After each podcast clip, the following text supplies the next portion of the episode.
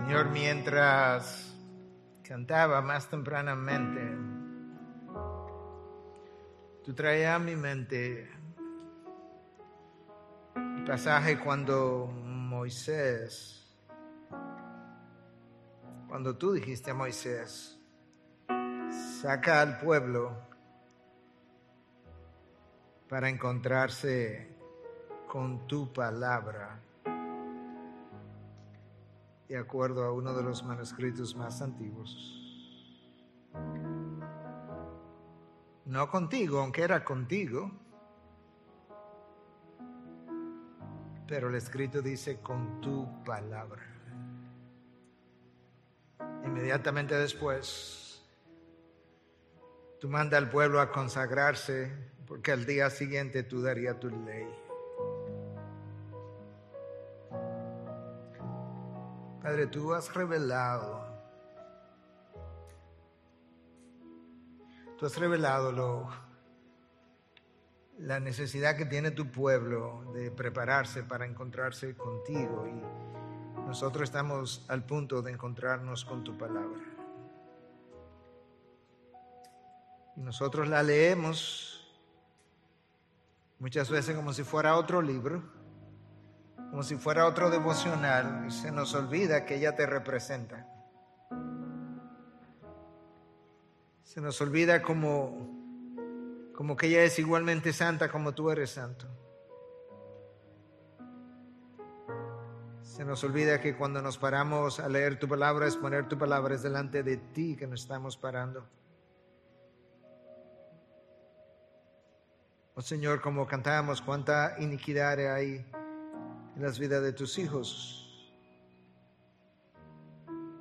Que si tú las contara, ¿quién pudiera permanecer de pie? Señor, eh, nosotros, nosotros hemos iniciado como iglesia un tiempo de ayuno y oración. Pero no es tanto como para que tú nos dé cosas, sino para buscar tu rostro, para que tú escudriñes nuestros corazones, para que tú escudriñes nuestras mentes, para que tú pases una película delante de nuestros ojos y nos dejes ver todas y cada una de las cosas con las cuales yo necesito, tú necesitas lidiar delante de Dios. Que nosotros podamos recordar que antes de pedir tenemos que lidiar con nuestro propio corazón, como nos recordaba el pastor Joel. Señor, perdona la liviandad de la vida de muchos de tus hijos. Perdona que la vida eterna ha perdido valor, la vida temporal ha cobrado vigor. Perdona Dios que las cosas de este mundo brillan y atraen mucho más muchas veces que las cosas del mundo venidero.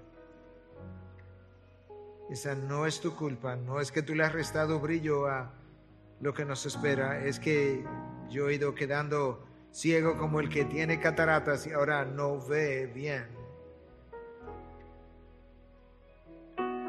Antes de exponer tu palabra, yo te pido, Dios, que tú remueva las cataratas de nuestros ojos, los ojos del corazón, los ojos del entendimiento, y tú nos permita ver tu santidad, ver nuestra iniquidad, ver el triunfo de Cristo que nos llama a una mayor santificación.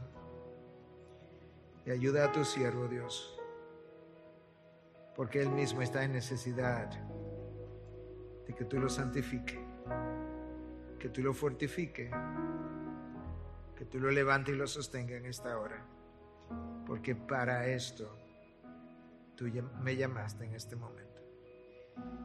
Su pueblo dice, amén, amén. Bendiciones.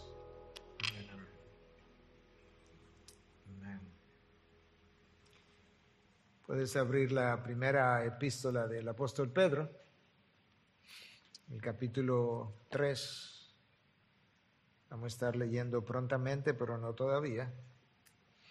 Necesito introducir el pasaje.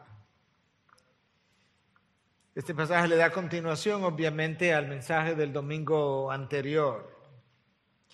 Es un pasaje que presenta cierta dificultad de interpretación lo ha hecho con múltiples exégetas a lo largo de cientos de años.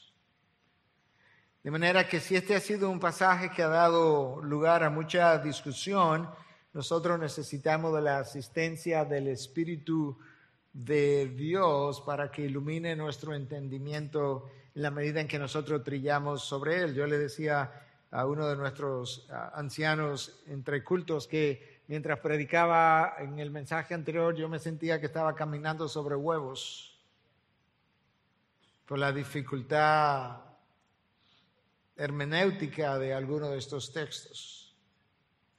Manera de introducción, yo quiero recordarte cosas que hemos dicho en el pasado, y es que textos oscuros de la palabra de Dios necesitan ser vistos a la luz de textos más claros que hablan de lo mismo.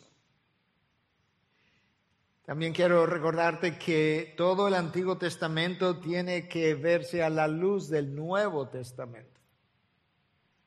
Y en tercer lugar, que es mucho más fácil entender el Antiguo Testamento una vez tú entiendes el Nuevo Testamento. Y la razón es que el Nuevo Testamento estaba escondido en el Antiguo Testamento. Y esa es la razón por la que gente del pasado, anterior a Cristo, tuvo tanta dificultad en entender las cosas que habrían de venir y de la misma forma el Antiguo Testamento es, revelado en el Nuevo Testamento y eso es lo que hace más fácil entender el Nuevo para regresar al Antiguo y entonces poder ver lo que otros no pudieron ver de forma más clara. El título de mi mensaje en la mañana de hoy es El triunfo de Cristo motiva mi santificación. De manera que sea lo que sea que yo vaya a decir en esta mañana, de alguna forma yo tengo que hablar del triunfo de Cristo, de alguna forma yo tengo que hablar de nuestra santificación y de alguna manera yo tengo que unir, relacionar esas dos cosas. Y lo que yo quiero hacer entonces, yo voy a dividir mi título del mensaje en dos y voy a dividir el pasaje que vamos a cubrir también en dos, de manera que en primera de Pedro 3, del versículo 18 al 22, yo pueda ver el triunfo de Cristo. Y en la misma carta, pero ya en el capítulo 4, del versículo 1 al 6, yo pueda ver de qué manera ese triunfo motiva o debe motivar mi santificación. Y con eso yo quiero que podamos leer Primera de Pedro 3, capítulo, o mejor dicho, versículo 18 hasta el 22. Porque también Cristo murió por los pecados una sola vez, el justo por los injustos, para llevarnos a Dios, muerto en la carne, pero vivificado en el Espíritu en el, espíritu, también fue y predicó a los espíritus encarcelados, quienes en otro tiempo fueron desobedientes cuando la paciencia de Dios esperaba en los días de Noé durante la construcción del arca, en la cual unos pocos, es decir, ocho personas, fueron salvadas por medio del agua. Y correspondiendo a esto, el bautismo ahora los salva a ustedes no quitando la suciedad de la carne, sino como una petición a Dios de una buena conciencia mediante la resurrección de Jesucristo, quien está a la diestra de Dios, habiendo subido al cielo después de que le habían sido sometidos ángeles, autoridades y potestades. En el texto que yo acabo de leer, nosotros podemos ver la obra y el triunfo de Cristo de la manera siguiente. Lo podemos ver en la crucifixión, versículo 18. Lo podemos ver en la predicación de Cristo a unos espíritus encarcelados, versículo 19 y 20. Lo podemos ver en la resurrección de Cristo, versículo 21. Y lo podemos ver en la sesión, con dos S, sesión de Cristo, cuando Cristo se sentó a la diestra del Padre. En la cruz, versículo 18, el justo murió por los injustos. Yo creo que eso está claro, aquel que no conoció pecado fue hecho pecado para que nosotros pudiéramos llegar a hacer justicia de Dios en él. Él sufrió en la carne, como dice el texto, y allí en la cruz Él murió, pero cuando murió, murió básicamente su cuerpo mortal, su cuerpo humano, el Espíritu de Cristo no murió, como claramente Lucas nos deja ver en el capítulo 23, versículo 46, cuando Cristo estaba ya a punto de morir, como Él dijo, Padre, en tus manos encomiendo mi espíritu. Esa muerte fue necesaria porque había una deuda moral desde que Adán y Eva pecaron contra Dios y alguien tenía que pagar por dicha deuda, ya que el mundo entero, toda la creación, había quedado bajo condenación y allí Cristo ofreció su sangre. De manera que allí en la cruz Él triunfó sobre el pecado, habiendo vivido y habiéndose ofrecido sin nunca haber pecado y lo hizo por el pecado de nosotros. Ahí triunfó de su predicación a espíritus encarcelados, los versículos 19 y 20 nos dicen que en algún tiempo posterior a la cruz de Cristo, porque en el espíritu que sobrevivió a la muerte de la cruz, en ese mismo espíritu, el texto dice que él fue y predicó a espíritus encarcelados. Ahora, la palabra ahí traducida como predicó no es la palabra evangelizo, que tiene que ver con evangelizar para salvación, sino que es la palabra griega keruzo, que tiene que ver con proclamar. De manera que en el espíritu que sobrevivió la muerte, el espíritu que le entregó al Padre, en ese mismo espíritu él fue y predicó, proclamó más bien a espíritus encarcelados. La pregunta que tenemos que hacernos entonces para comenzar, ¿qué fue lo que predicó? Porque no fue a predicar salvación, no, él predicó su victoria, la victoria sobre el pecado y la victoria que pronto quedaría sellada en la resurrección y lo hizo a unos espíritus encarcelados. Escúchalo otra vez, versículo 20, quienes en otro tiempo, estos espíritus fueron quienes en otro tiempo fueron desobedientes cuando la paciencia de Dios esperaba en los días de Noé durante la construcción del arca, en la cual unos pocos, es decir, ocho personas, fueron salvadas por medio del agua. El texto hace referencia a unos espíritus, tenemos que amplificar eso, que en los tiempos de Noé, mientras Dios tenía paciencia por 120 años, Noé construyendo el arca, mientras Dios tenía paciencia contra toda aquella generación, estos espíritus pecaron grandemente y fueron encarcelados.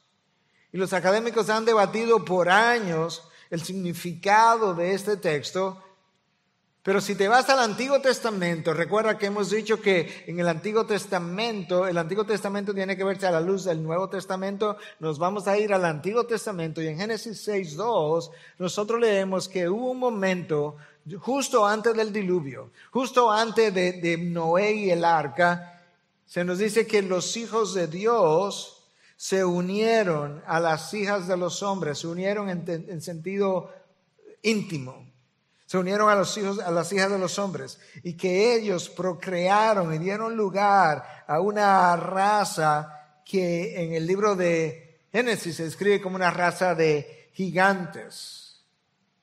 De esos espíritus nos habla Pedro en su primera carta, Pedro en su segunda carta y Judas en su carta. De manera que eso es lo que estamos haciendo. Estamos tomando el Antiguo Testamento y lo estamos poniendo a la luz del Nuevo Testamento. Pero resulta que cuando Judas escribe de estos espíritus encarcelados que pecaron en la época de Noé, él por alguna razón cita el libro de Enoch. El libro de Enoch no es necesariamente un libro apócrifo, pero fue un libro que los judíos aceptaron como un, libro, como un libro que podía darles cierto entendimiento de ciertas cosas y que la comunidad cristiana aceptó por varios cientos de años al inicio. Enoch es el séptimo desde Adán, la séptima generación. Enoch fue el hombre que caminó con Dios, dice el libro de Génesis, y en un momento dado Dios se lo llevó justamente por la relación que no guardó con Dios. Y de acuerdo a ese libro de Enoch, de forma clara, lo que ocurrió fue que ángeles creados en un momento dado para ser guardados en santidad, abandonaron su dignidad y fueron y se juntaron a hijas de los hombres hermosas y ellos dieron origen a estos gigantes. Esa fue la tradición que el pueblo judío aceptó por cientos de años y por lo menos hasta el segundo siglo de nuestra era. Es la tradición que el pueblo cristiano aceptó por lo menos hasta el siglo V de nuestra era y es la explicación que la mayoría de los académicos sostienen hoy en día cuando tú lees lo que Pedro dice en esta primera carta, lo que Pedro dice en la segunda carta y lo que Judas dice en su carta. De manera que Jesús fue entre su crucifixión y su resurrección en el Espíritu y le predicó, o más bien le proclamó a estos espíritus encarcelados que habían pecado en esa época le proclamó su victoria, porque ellos no eran ni omnipresentes ni omniscientes para saber que él había triunfado sobre el pecado, eh, triunfaría el domingo sobre la muerte, y ellos necesitaban reconocer, escuchar como parte de su condenación que su juicio había quedado sellado porque el Hijo de Dios había triunfado. Estos ángeles no se sometieron a la autoridad de Dios, no se sometieron a la autoridad de Cristo, el capitán del ejército celestial. De manera que en el versículo 18 se nos, habla de, se nos habla de la obra y el triunfo de Cristo en la cruz. En los versículos 19 y 20 se nos habla de la proclamación de ese triunfo a espíritus encarcelados. En el versículo ahora 21 ah, se nos habla de el triunfo de Cristo en su resurrección. Lo que Pedro hace es que en el versículo anterior al 21 nos habla de la salvación que Dios trajo a ocho personas por medio del arca en medio de las aguas y entonces compara nuestro bautismo, literalmente lo compara con las aguas del diluvio. Y nos dice que de la misma manera que el arca fue como el símbolo externo de la salvación espiritual que Dios trajo a esas ocho personas, nuestro bautismo es el símbolo externo de la salvación que Dios ha traído, la salvación interna que Dios ha traído a mi alma. Escucha cómo la Nueva Biblia de las Américas lo dice y correspondiendo a esto, el bautismo ahora los salva a ustedes no quitando la suciedad de la carne, de manera que, aunque Pedro comienza diciendo el bautismo los salva a ustedes, inmediatamente trae la corrección, no quitando la suciedad de la carne, no quitando el pecado, porque el bautismo no hace eso, sino como una petición a Dios de una buena conciencia mediante la resurrección de Jesucristo. Eh, el bautismo es como el testigo, el testimonio de una buena conciencia que ha ido a las aguas del bautismo a testificar que ha creído, que ha aceptado, que ha recibido a Cristo como Señor y Salvador. Y entonces Él, la persona que hace este, esta confesión, está testificando por medio del bautismo acerca de su salvación, como el arca testificaba acerca de la salvación de aquellas ocho personas que estaban dentro de ella. Pero en realidad la salvación viene, ahí está al final del, del versículo 21, mediante la resurrección de Jesucristo. El apóstol Pablo claramente dice en 1 Corintios 15 que si Cristo no hubiese resucitado, tú y yo todavía estaríamos en nuestros pecados. De manera que, aunque la cruz de Cristo fue necesaria para el perdón de pecado, la salvación requería todavía la resurrección. Y mediante esa resurrección, Cristo nos trajo salvación. El triunfo de Cristo en la cruz, versículo 18, la proclamación del triunfo de Cristo, versículos 19 y 20 a espíritus encarcelados, el triunfo de Cristo en la resurrección con la consecuente ah, salvación nuestra, y el versículo 22 en su sesión, cuando se sentó a la derecha del Padre, él proclamó su triunfo porque allí él fue reconocido como autoridad sobre todo ser creado. Escuche, quien está a la diestra de Dios, versículo 22, habiendo subido al cielo después de que le habían sido sometidos ángeles, autoridades y potestades. Cuando Cristo se sienta a la diestra del Padre, en ese momento Él ocupó una posición de honor, Hechos 5:31, Él ocupó una posición de poder, Mateos 26, 64. Él ocupó una posición de preeminencia, Efesios 1.20. Él ocupó una posición de autoridad, Hebreos 1.13. Él ocupó una posición de intercesión, Romanos 8.34. De manera que la posición de la derecha del Padre, el sentarse a la derecha, es simbólico justamente de autoridad, de poder, de dominio, de soberanía, de honor y de intercesión. Dado ese triunfo de Cristo, mencionado ahora al final del capítulo 3 con el que Pedro cierra, Pedro entonces comienza a hablarnos en el capítulo 4 de qué forma dicho triunfo debiera motivar nuestra santificación. Y nota cómo Pedro une los dos pasajes porque él comienza el versículo 1 del capítulo 4 con un por tanto.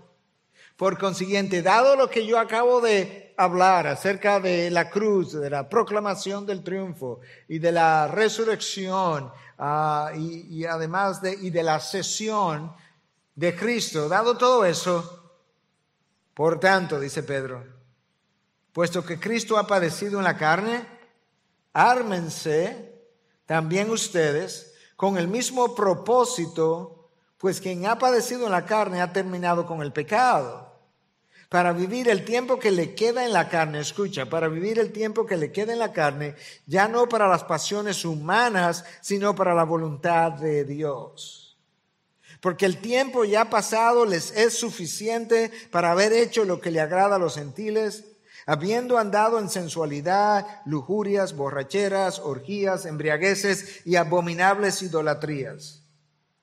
Y en todo esto se sorprenden de que ustedes no corren con ellos en el mismo desenfreno de disolución y los insultan. Pero ellos darán cuenta a aquel que está preparado para juzgar a los vivos y a los muertos. Porque con este fin fue predicado el Evangelio aún a los muertos, para que aunque sean juzgados en la carne como hombres, vivan en el Espíritu conforme a la voluntad de Dios. Esta porción de Pedro, del capítulo 4, de la epístola de Pedro también tiene ciertas dificultades. Pero aquí hay varias enseñanzas que necesitamos recoger. Enseñanza número uno. Si Cristo sufrió en la carne con la intención de librarnos de pecado, ahora nos toca a nosotros, si es necesario, sufrir para alejarnos de dicho pecado. Yo te leí el texto de la nueva Biblia de las Américas, yo te lo voy a leer de la nueva traducción viviente. Por lo tanto, ya que Cristo sufrió dolor en su cuerpo, ustedes prepárense adoptando la misma actitud que, que tuvo Él y estén listos para sufrir también, pues si han sufrido físicamente por Cristo, han terminado con el pecado. La palabra traducida por la Nueva Biblia de las Américas como ármense es una palabra, es una metáfora militar para referirse a alguien que se viste de una manera particular para la guerra. De manera que Pedro nos está diciendo, vístanse de una manera en particular para una guerra, para una lucha, porque Cristo luchó en la carne y luchó en la carne para darnos libertad de pecado, entonces nosotros debiéramos armarnos con el mismo propósito, dice el texto, que es otra forma de decir, nosotros debiéramos armarnos con la misma actitud, debiéramos tener el mismo valor o coraje, la misma intencionalidad de estar listo para sufrir, para rechazar el pecado si fuese necesario. Quizás esta cita de James Guthrie, uno de los mártires y puritanos del siglo de los años de 1600, quizás nos ayude a entender lo que Pedro está tratando de decirnos. Justo antes de morir, él escribía lo siguiente. Queridos amigos, ofrece esta copa de sufrimiento como yo lo he hecho, en vez de pecar. Porque el pecado y el sufrimiento me han sido ofrecidos como alternativas. Tú puedes sufrir y morir como mártir, o tú puedes rechazar a tu Cristo y pecar. Porque el pecado y el sufrimiento me han sido ofrecidos como alternativas y yo he elegido el sufrimiento. En esencia es lo que Pedro nos está diciendo. El versículo 1 del capítulo 4 termina diciendo que aquel que ha sufrido en la carne ha terminado con el pecado. Pedro no nos está diciendo que nosotros no vamos a volver a pecar. No, esa no es la idea.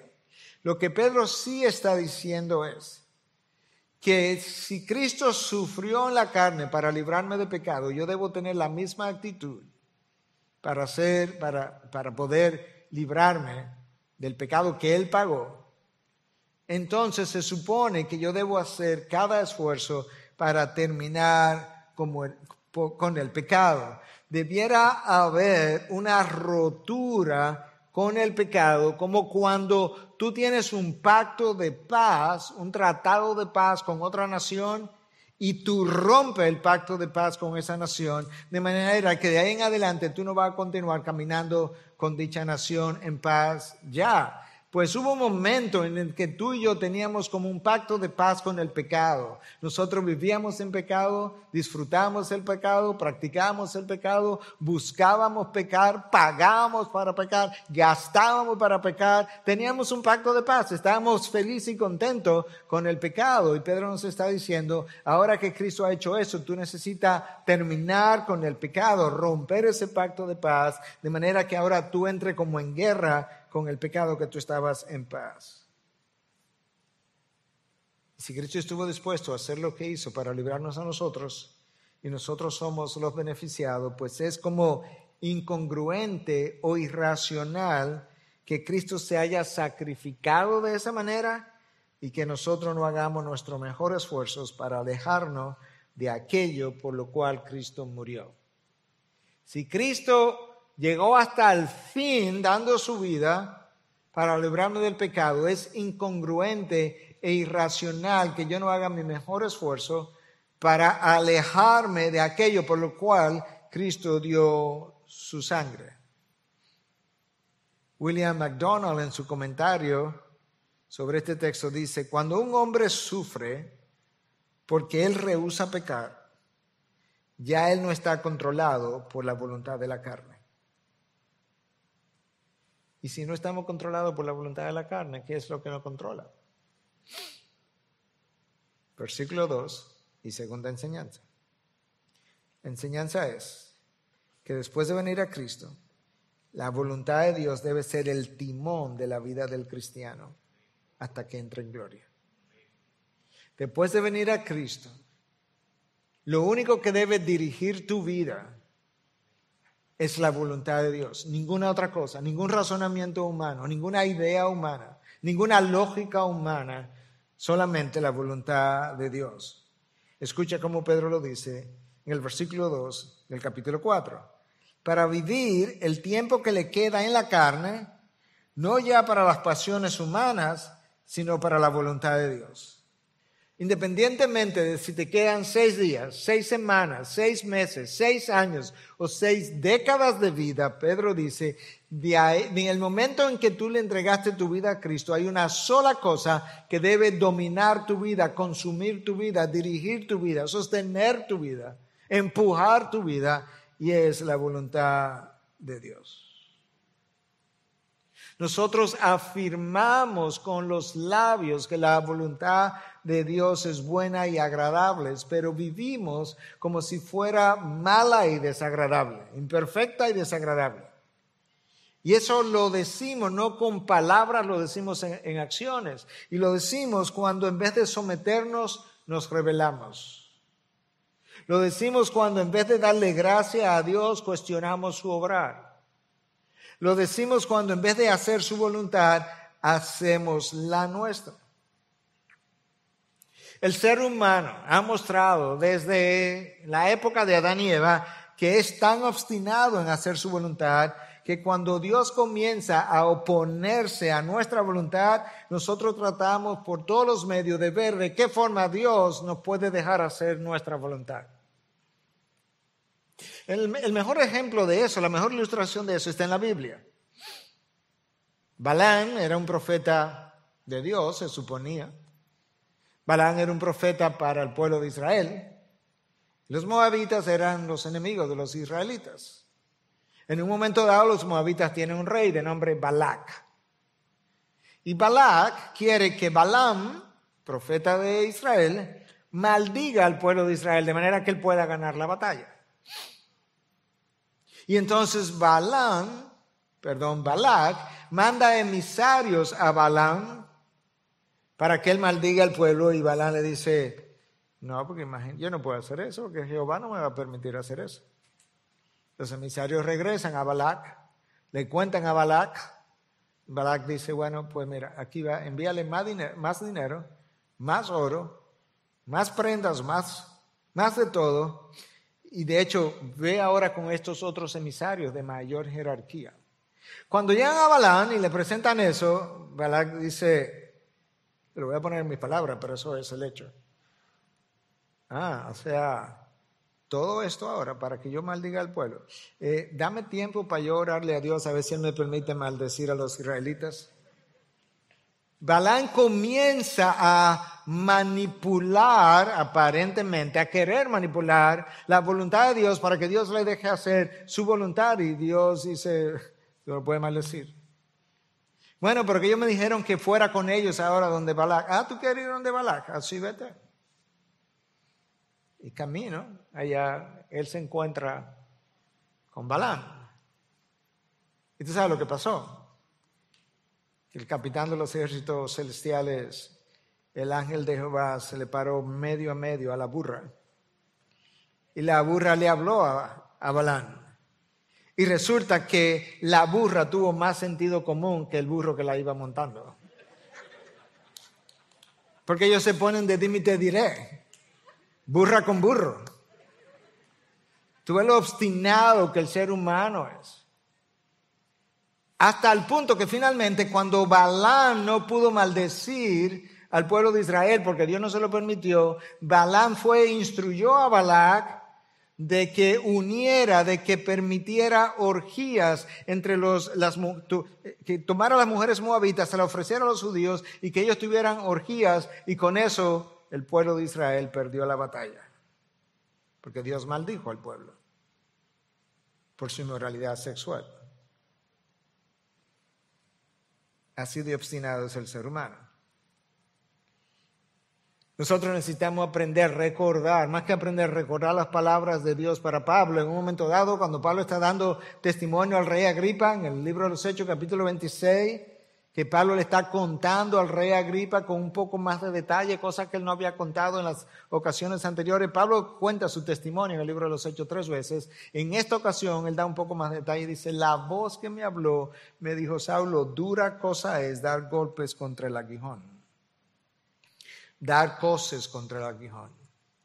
El aguijón era un instrumento puntiagudo, se colocaba detrás de las patas de los animales de carga cuando lo estaban entrenando. De manera que cuando ellos patearan en rebeldía, se chocaran con el instrumento puntiagudo y le doliera más y le causara ciertas heridas. De esa misma manera, nosotros pateamos contra la voluntad de Dios, nos duele más y con el dolor traemos más consecuencias sobre nosotros. Fallamos a Dios y pateamos la voluntad de Dios. Dice Chuck Swindoll en su libro El misterio de la voluntad de Dios que nuestro problema con la voluntad de Dios no es conocerla, no es conocimiento, es falta de pasión. Ni siquiera falta de pasión por la voluntad, falta de pasión por el Dios de la voluntad. Yo creo que si preguntáramos aquí, no lo voy a hacer ahora, pero si preguntáramos aquí, ¿cuánto nosotros quisiéramos conocer la voluntad de Dios para nosotros por los próximos 15, 20, 30 años? Yo creo que todos levantaríamos la mano, pero esa no es la pregunta que tendríamos que hacer, ¿eh? sino cuánto de nosotros quisiéramos saber la voluntad de Dios para hacer la voluntad de Dios. Yo creo que ahí entonces estaríamos con, ¿quién quiere conocer la voluntad de Dios? Y todo el mundo se arriba. Entonces viene Dios y revela la voluntad para cada uno de forma personal. Y ahora, ¿cuántos de ustedes quieren hacer esa voluntad ya revelada? Y comienzan las manos a bajarse.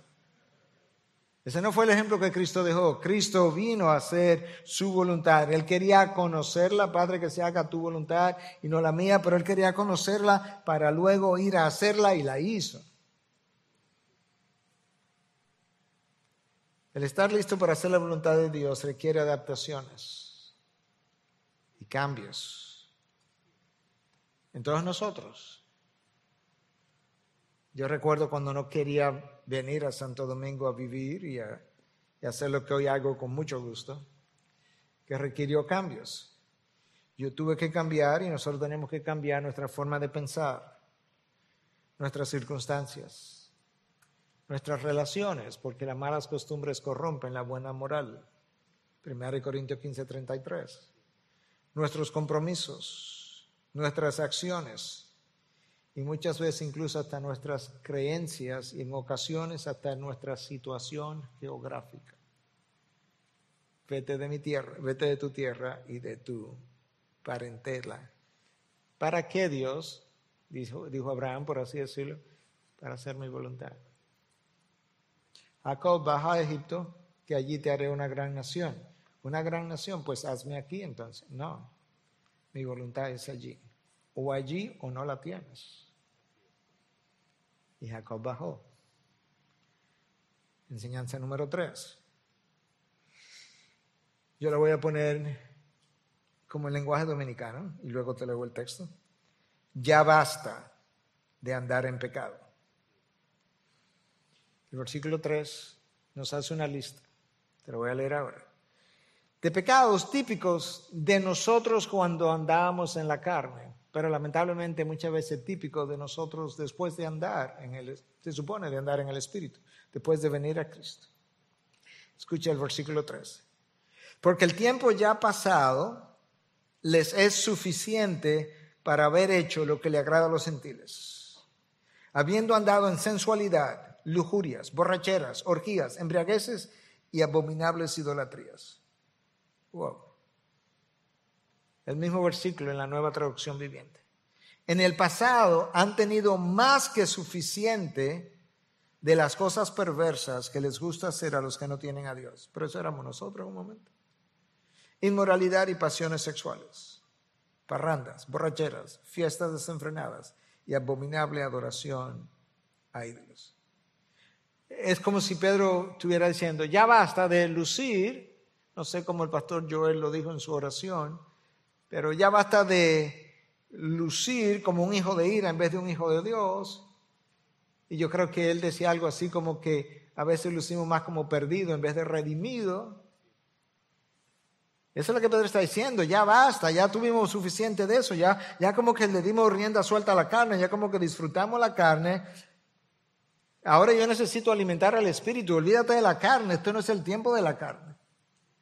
Y quizás nosotros vemos esa lista de, de que Pedro hace ahí y nos parece como un poco extremista y decimos, bueno, yo no participo de esa borrachera, de esas orgías, pero, pero honestamente sensualidad es amplísimo ese término.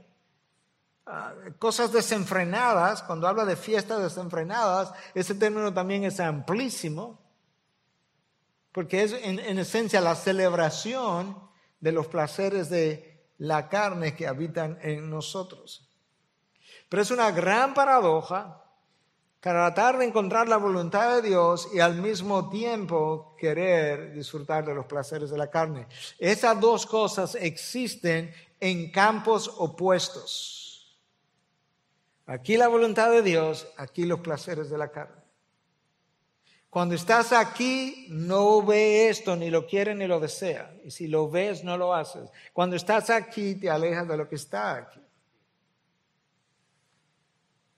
Tan lejos como el occidente está del oriente, así está la voluntad de Dios del pecado de nosotros. De hecho, cuando estamos en pecado, la única porción de la voluntad de Dios que nosotros pudiéramos ver es la necesidad de arrepentirnos para volvernos a Él.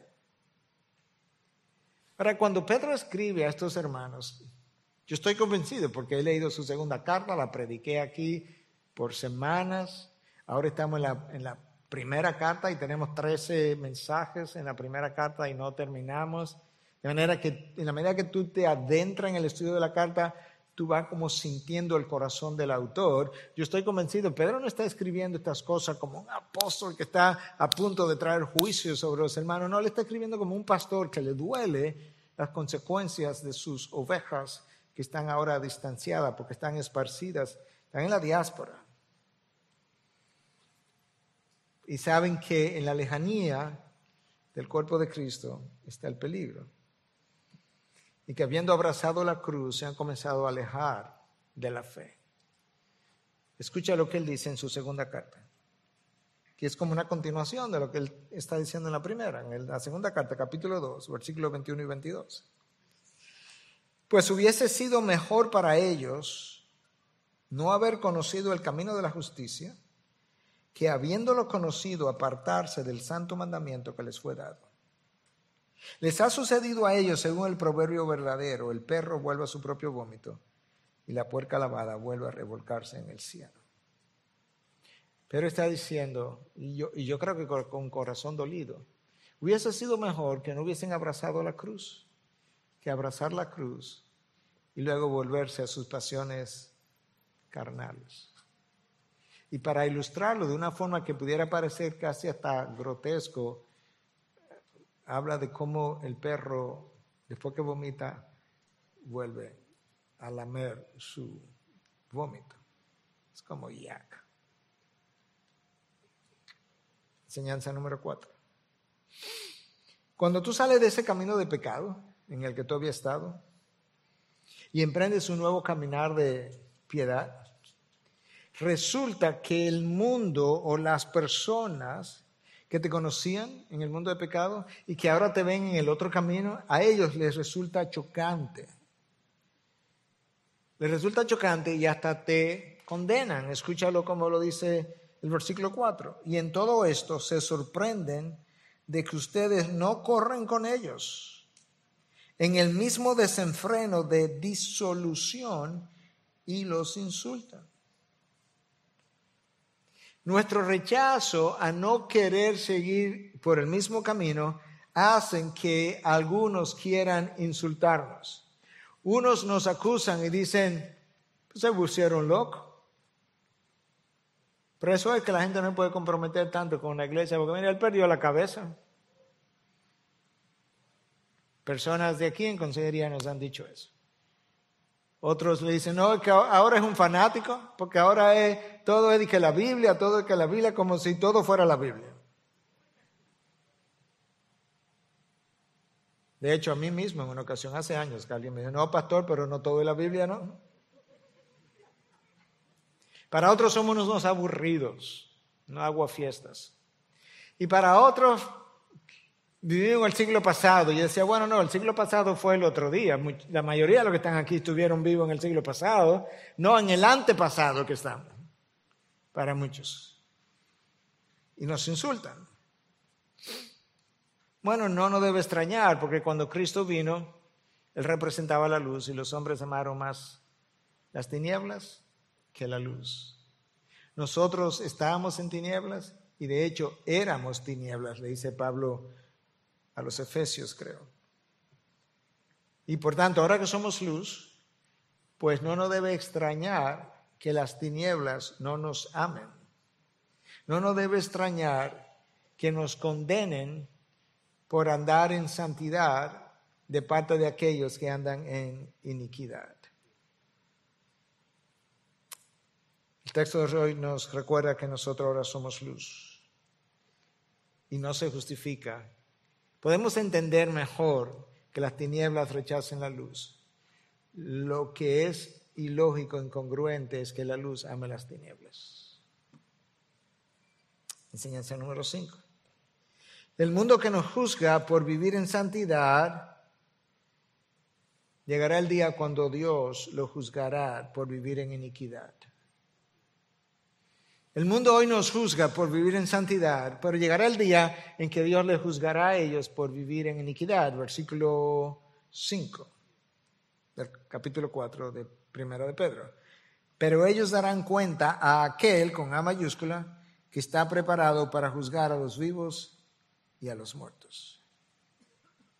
La mayoría de los hombres le tienen miedo a los hombres. Hombres, seres humanos, me refiero. Le tienen miedo a los hombres y por tanto tienden a conformarse a las ideas de los hombres, lo que los jóvenes llaman peer pressure en inglés, la presión de grupo.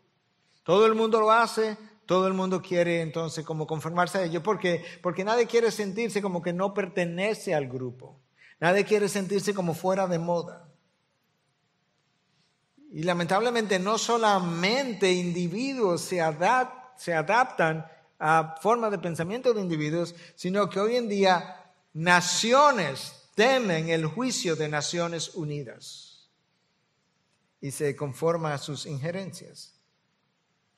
Pero no podemos olvidar que hay un día de rendición de cuentas para el individuo, para naciones enteras y para Naciones Unidas. Por ahora, Dios parece todo benevolente. Dios parece solamente misericordioso. Dios parece olvidadizo de, de lo injusto. Dios parece permisivo del pecado. Pero llegará el día cuando los libros serán abiertos y donde los hombres, las naciones y las instituciones que forzaron a los hombres y a naciones a ir en una dirección serán juzgados y su juicio será grande. La, la, maldad del hombre ha ido aumentando de tal manera que el hombre ya no se conforma con pecar de manera individual, sino que él quiere que las naciones le reconozcan el derecho legal para pecar. Y tú tienes ahí toda la ideología de género y todo lo que se ha hecho con el aborto y el derecho a la vida, o el no derecho a la vida. No, yo no solamente me conformo con que yo peque, yo quiero que me reconozcan el derecho y me celebren el derecho de yo pecar a nivel nacional. Entonces el pecado se vuelve nacional. Pero ahora resulta que las naciones no se conforman con pecar de manera nacional e individual, sino que las naciones poderosas quieren forzar a otras naciones a pecar con ellas. Y ahora tampoco nos conformamos con que esta nación del norte quiera forzar a esta nación del sur a pecar con ella, sino que tenemos a Naciones Unidas para presionar de forma colectiva a naciones individuales. Cualquier parecido con la situación actual, no es coincidencia. Pero ellos darán cuenta a aquel que está preparado para juzgar a los vivos y a los muertos. Enseñanza número 6. En vista de que hay un juicio futuro, el Evangelio fue predicado aún a personas que el mundo juzgó y que hoy están muertas, pero que en el día de mañana vivirán para siempre conforme a la voluntad de Dios. Déjame leértelo en la Nueva Biblia de las Américas y luego en la nueva traducción viviente. Porque con este fin, ¿cuál fin? El que acabamos de decir. ¿Y cuál fue el fin que acabamos de mencionar? Que hay un juicio final. Porque con este fin fue predicado el Evangelio. Si hay un juicio final y se predicó el Evangelio, se supone que es para que la gente crea y evite el juicio final. Se fue predicado el Evangelio aún a los muertos para que aunque sean juzgados en la carne como hombre, Viva en el Espíritu conforme a la voluntad de Dios. Okay, vamos a tratar de explicar ese versículo porque escrito así suena un poco confuso. Por esta razón, nueva traducción viviente, ¿cuál razón? El juicio que viene. La buena noticia o el Evangelio fue predicada a los que ahora están muertos, a los que estaban vivos de los que, a los que se le habló de que había un juicio venidero, se les predicó el Evangelio para que escaparan el juicio venidero, pero ahora están muertos en el momento en que Pedro está escribiendo. Aunque fueron destinados a morir como toda la gente, en otras palabras, aquellos que reciben a Cristo, nosotros vamos a morir aparentemente igual que todo el mundo. No parece como que tenemos ninguna, ninguna, ninguna muerte o sepultura especial. Ahora parece así. Pero vivirán para siempre con Dios en el Espíritu. ¿Cómo? Porque se le fue predicado el Evangelio, lo abrazaron y lo creyeron.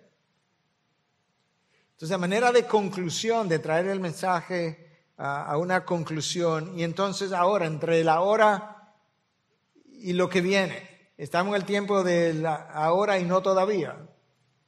Entonces, ¿cómo, cómo vivimos? ¿Cómo respondemos las enseñanzas de Pedro? Pedro comienza diciéndonos que si Cristo sufrió en la carne, para librarme del pecado, no se supone, no es racional, no es congruente que yo siga viviendo para las pasiones de la carne, sino que yo debiera hacer todo el esfuerzo posible para alejarme de la vida de pecado, porque ya Él pagó por eso y no puede ser que yo me esté congraciando en aquella cosa por la cual ya Cristo pagó y derramó sangre, le costó su sangre. Entonces, ¿con qué me quedo al final de todo esto? Número uno, Recordemos que la razón por la que nosotros estamos atravesando este proceso doloroso que llamamos vida es porque una vez, en un momento, en una sola decisión, nuestros progenitores violaron la voluntad de Dios, que debe ser el timón de tu vida y de la mía. Número dos, esa es la misma razón por la que tú y yo cosechamos consecuencias por nuestras malas acciones. El hombre se revela contra Dios Dios le aplica consecuencias. El hombre se revela contra las consecuencias y sufre más consecuencias. Eso le pasó al pueblo de Israel. Número tres.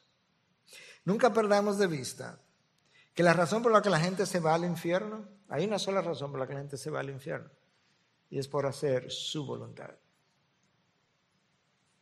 Recuerda que el versículo 2 habla de que ya no vivamos para las pasiones pecaminosas, sino para hacer la voluntad de Dios. La única razón por la que la gente se va al infierno es por hacer su voluntad. La única razón por la que la gente sufre consecuencias, y yo sufro consecuencias, y tú sufres consecuencias, es por hacer mi voluntad. Y la única razón por la que estamos donde estamos es porque una pareja quiso hacer su voluntad en el principio. Número cuatro, recordemos, recordémonos unos a otros que fuimos comprados por precio, que ya no nos pertenecemos a nosotros mismos. Que no podemos decir que le pertenecemos a Dios y luego hacer la voluntad de nosotros. Porque no somos nuestros. Pablo le dice eso a los Corintios en el capítulo 6. Ya no soy vuestros. 6.19 y 6.20. Ya no soy vuestro, fuiste comprado por, por precio. Capítulo eh, número 5. No olvidemos, hermanos, que tu voluntad y la mía está profundamente influenciada por el pecado. Es una guerra que el pecado tuyo sostiene contra ti continuamente. La mayor guerra espiritual que tú libras no es con demonios, es con tu pecado. Y la guerra es continua y es intensa y es drenante y es desafiante. Ven el miércoles para que pueda escuchar mucho más de eso. Número 6. Dios puso su espíritu en nosotros para que ya no vivamos en el poder de la carne, sino en el poder de su espíritu. Nosotros hemos sido poseídos en el buen sentido por el espíritu. Él es mi dueño. Y Dios nos dio el poder de su Espíritu precisamente para que yo pueda vivir la vida que Cristo compró en la cruz. Y número siete, el solo hecho de que Dios nos creó para su gloria, para la alabanza de su gloria, debiera mover al pueblo de Dios para la obediencia y la santificación. El solo hecho, podemos olvidarnos de todo lo demás, el solo hecho de que Dios nos creó para el avance de su gloria, debiera movernos a nosotros, a la obediencia y a la santificación. Padre, gracias. Gracias porque una palabra inspirada hace dos mil años, relevante para todo un pueblo, 20 siglos atrás, sigue siendo relevante en el día de hoy. Gracias que por medio de tu Espíritu tú has podido hacer clara la enseñanza de un texto que no lucía tan claro. Señor, como orábamos antes, una vez más, quizás esta vez simbólicamente o físicamente, como entiendas, una vez más ponemos la mano sobre nuestro corazón y te decimos, Señor, lidia con mi corazón y con mi mente. Mi problema soy yo. La misma manera que Cristo se ofreció en la cruz, ayúdame a mí a ofrecerme todos los días en tu altar como sacrificio vivo y santo. Ese es mi culto racional. Esa es mi adoración lógica en virtud de todo lo que tú has hecho por nosotros. Y ayúdanos a no conformarnos a los patrones de este mundo, sino más bien a tener la mente renovada por medio de la transformación o transformada por medio de la renovación de nuestra mente. Porque es de esa manera que nosotros podremos encontrar, comprobar tu voluntad, que es el timón, debe ser el timón de nuestras vidas. Una voluntad que es buena, que es agradable y que es perfecta. En Cristo Jesús y su pueblo dice, amén, amén, bendiciones. Gracias por acceder a este recurso. Espero que haya sido de gran bendición para tu vida. Te sugiero que te suscribas a este canal de forma que tú puedas recibir notificación la próxima vez que hayamos subido un nuevo recurso que pueda servirte de instrucción y bendición.